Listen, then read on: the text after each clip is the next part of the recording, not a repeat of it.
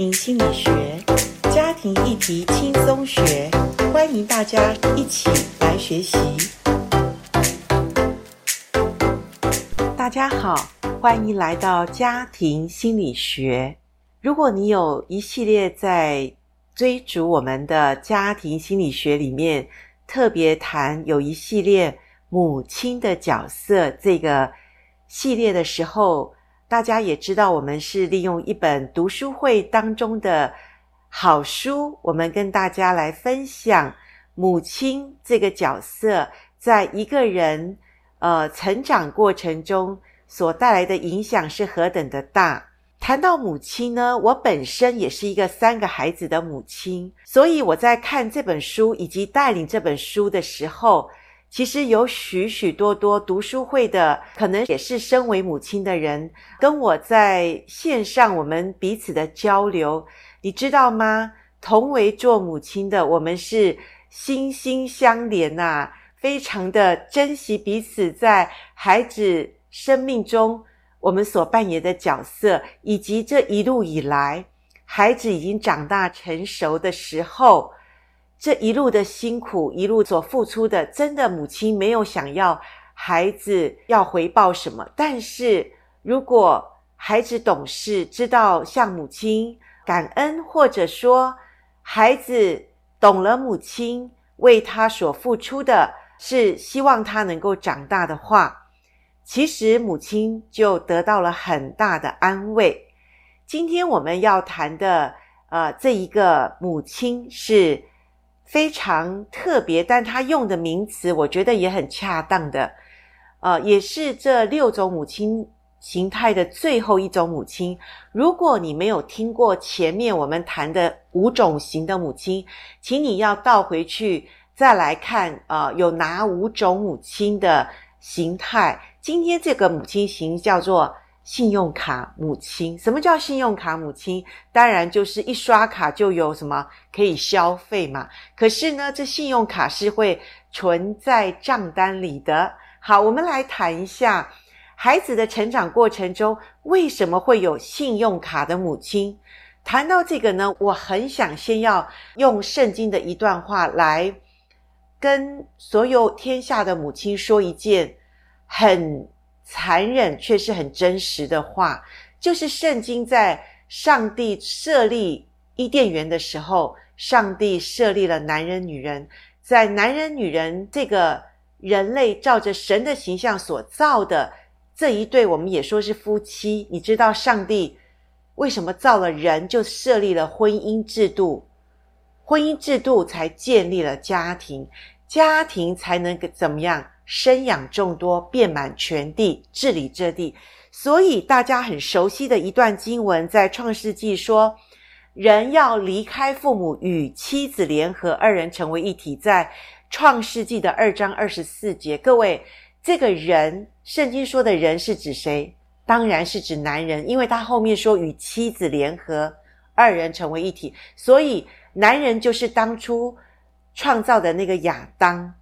那你知道吗？上帝创造了女人之后，带到男人面前，宣布他们结为夫妻的时候，最要紧的第一件事就是两人其实要离开父母。当然，他指的男人，我相信女人也是要离开，二人才能够联合成为一体。圣经上的这个离开，我跟你讲，照原文来说，原文当然就是我们所谓的希伯来文。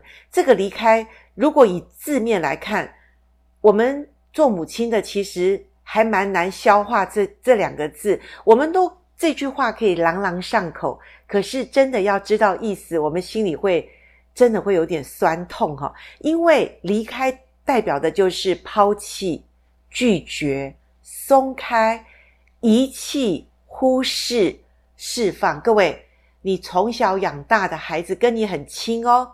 尤其我说，天下人间，母亲跟儿子有一种特殊的情分。当你的孩子，尤其是儿子，有了另外一个心仪的对象，而且自从有了心仪对象，他就开始怎么样？他就开始拒绝你，开始遗弃你，开始释放你。对不起，这是离开的原来意思，也是指的婚姻而说的。当然，比较好的解释是说，情感上要离开母亲的过程，其实这就是一个人，呃，真正从儿童阶段要跨入成年阶段，他进入婚姻的角色里面的最后一步。那我先要同理一下做母亲的各位，我们在讲这种所谓亲子教育啊，或者所谓的呃父母学啊，各位我们。呃，虽然谈一些很多是真理的东西，但是上帝也是有怜悯，也是有恩慈。上帝是非常人性的神呐，所以我们在做母亲的，从小为孩子把屎把尿，然后呢，为他们吃副食品，让他们长大，给他们做最好的一个呃教育，让他们飞得高高的，离我们远一点，让他们能够飞。上枝头，对不对？这是所有父母都希望的。但是各位，不是为了要他离开我们呢。但是我要告诉你，这是真的。我们养儿育女，最终的目的是让他可以跟你分开，而且要分得非常的好。所以每一个孩子迟早都会离开母亲。那这个离开，其实。我觉得这本书讲得很好，不是指他不再爱母亲，不再敬仰母亲，或者跟母亲不再有关联，而是他与母亲的关系角色改变了。母亲不再是孩子唯一生活的资源，所以当母亲的其实是最满足于做孩子生命或生活的资源。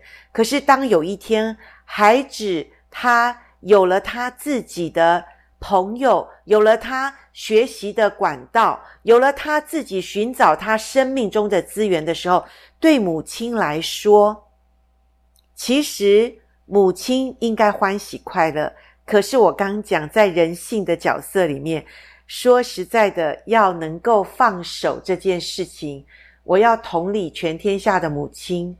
真的不容易，所以我自己有在呃谈到婆媳问题的时候，我一来也是教导做婆婆的，你要真的去呃做一个有智慧、比较能够让你的儿子不要有为难的一个婆婆，这真是不容易，是不是？这真是不容易。但是各位做儿子的。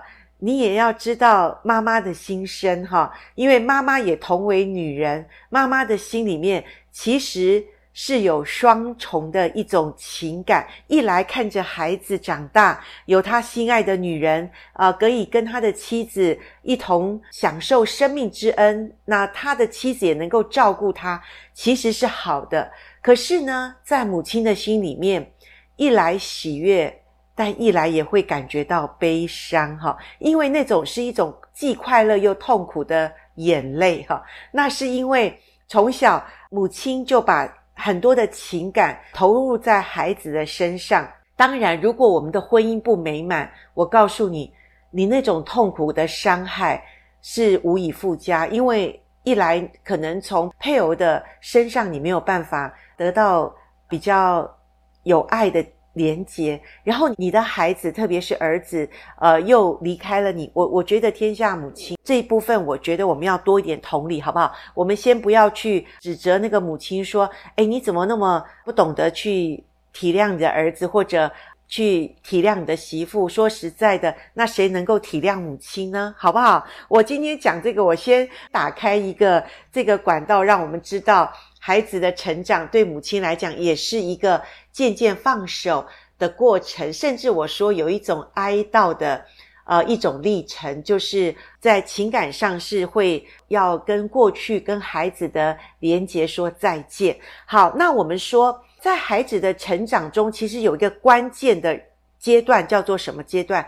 叫做青春期哈。我们一般定义青春期可能是十二岁到十八岁，可是真正的青春期，其实呃，我想就是应该有分青春早期、青春中期跟青春晚期。青春早期呢，就是孩子刚开始从儿童期要到了他寻找自己自主独立的那个阶段。那那个阶段呢，其实已经是我们。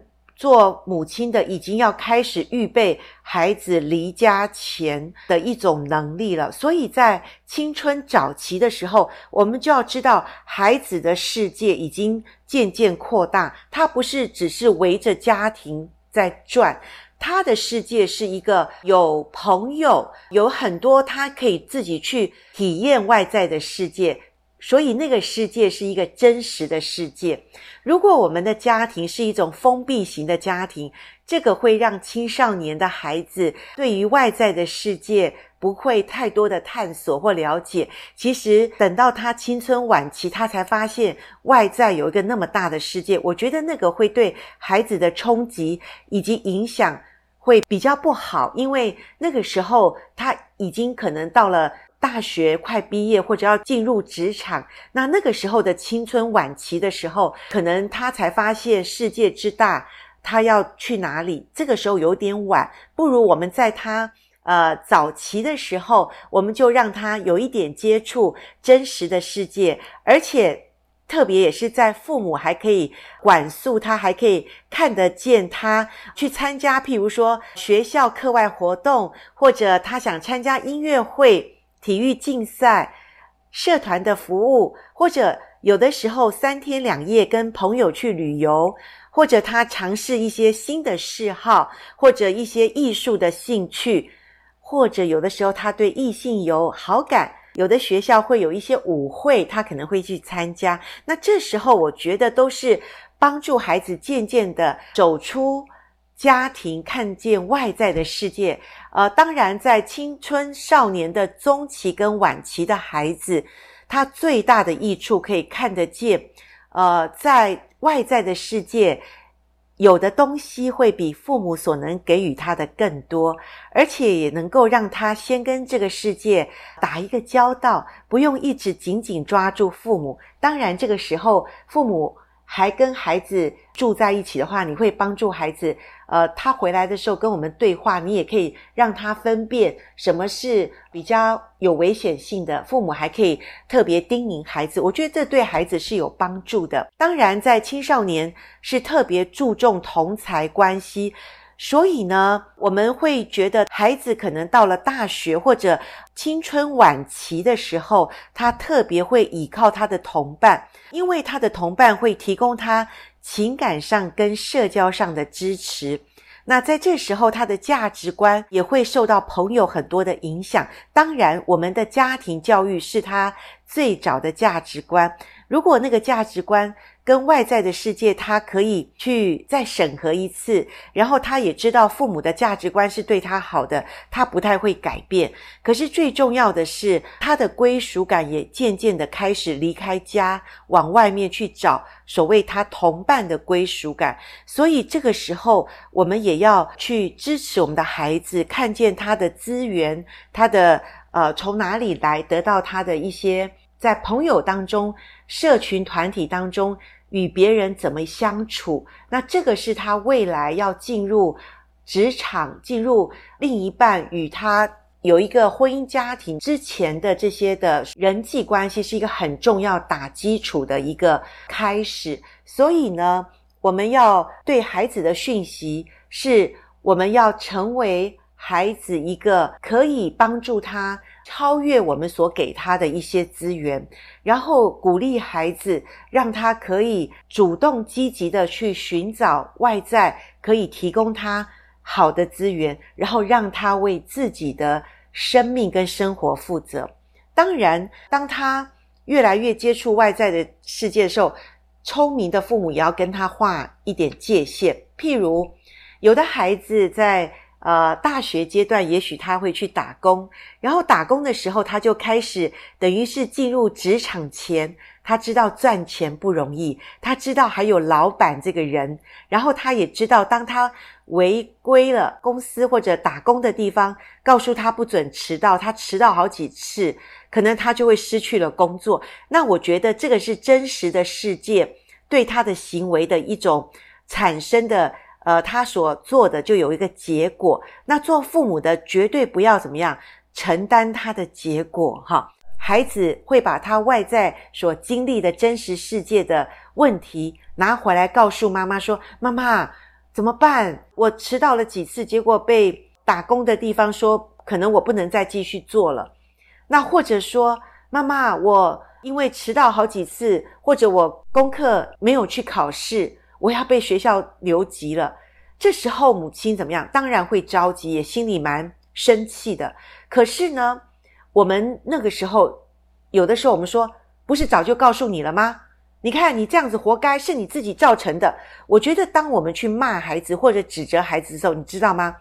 我们是把那个所谓的他当负的那种责任或外在的影响力，让他失去了那个界限造成的结果，也就是外在其实那个结果已经告诉孩子他已经出了问题，可是我们又在他所做出来的问题里面，我们又加上一个什么？加上一个警告，或者加上一个告知的时候，我们是与那个界限有相连了。然后呢，孩子就会怎么样？孩子就会不知道外在的界限跟母亲喋喋不休，在他的脑海里变成一件事。也就是，虽然那个时候外在的界限可能是他应该去面对的，可是现在变成了母亲的界限，就抵消了。孩子必须要承接这个责任。当然，我知道孩子的压力，呃，也许要看孩子。有的时候，有的孩子不太能够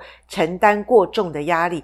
那做父母的最好让他能够去承接这个世界真实的后果。那未来他有好多的事情要去面对，不是吗？所以，最好母亲就是当孩子回来诉苦的时候。最好的一个就是容许孩子去经历外在世界，还有人际关系带来的实际的结果，而不用去警告他或者去承接他的后果，因为这样子你会延长孩子成熟长大的阶段。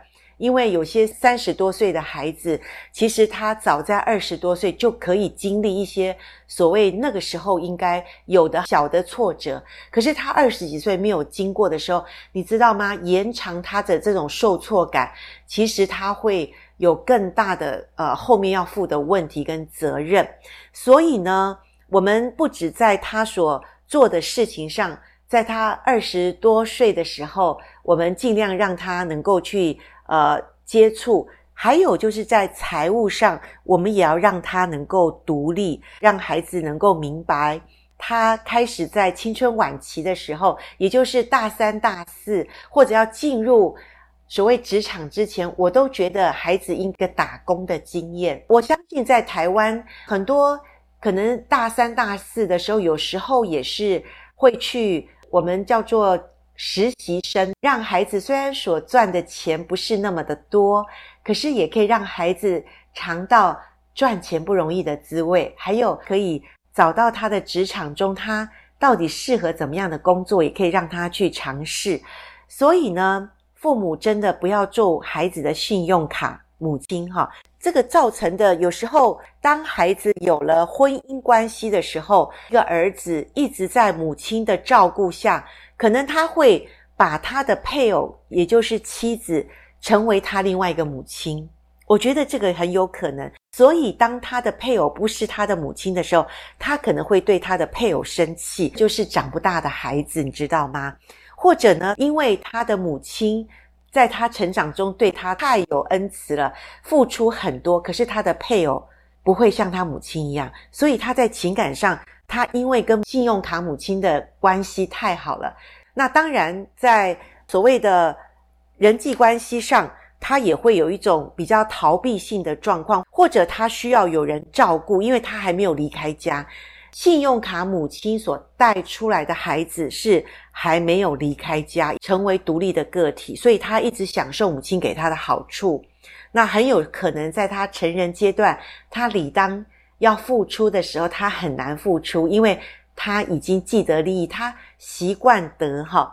那在功能上跟情绪上一样的，跟以前所谓的老板型母亲是很像的，比较不太能够自我处理自我身份，也不太能够发挥他既有的天赋。呃，当然他比较是不太能够准时完成工作，或者常常会找借口，不太负责任。当然他跟配偶与母亲的关系也会错综复杂，他没有办法打破取悦母亲的行为，或者他跟母亲会常常有争辩，因为他就是长不大的孩子，甚至他会在他的生活职场上，他没有办法能够达到成熟或者自我认同的一种性别功能。说到这边，可能有母亲会觉得，有这么严重吗？我只不过给孩子他可以得到的，或者我给孩子呃更多我希望他能够得到的，难道这错了吗？其实我相信母亲并没有故意想伤害孩子或造成孩子失功能的问题，但是呃从这本书里面。他真的再一次的建议我们做母亲的，有时候真的像开信用卡公司一样，我们真是让孩子无限的刷卡，然后我们却没有限制的让他们呃得到他们应得的呃收获或者他们应得的努力，所以我们应该好好的去想一想，到底我们爱孩子，我们希望他能够成为怎么样的一个人呢？当然，我们期待的孩子是他能够独立自主，他能够成熟成长。更要紧的是，他看自己是好的，他看自己是有能力的。所以，亲爱的母亲们，让我们真是离开信用卡的母亲，成为让孩子能够呃独立长大，而且他能够看见自己是好的，他是有能力。可以回报父母的。那我们说到这边，我们就暂时告一个段落。我们接下来一起来再来学习有关母亲的角色。好，拜拜。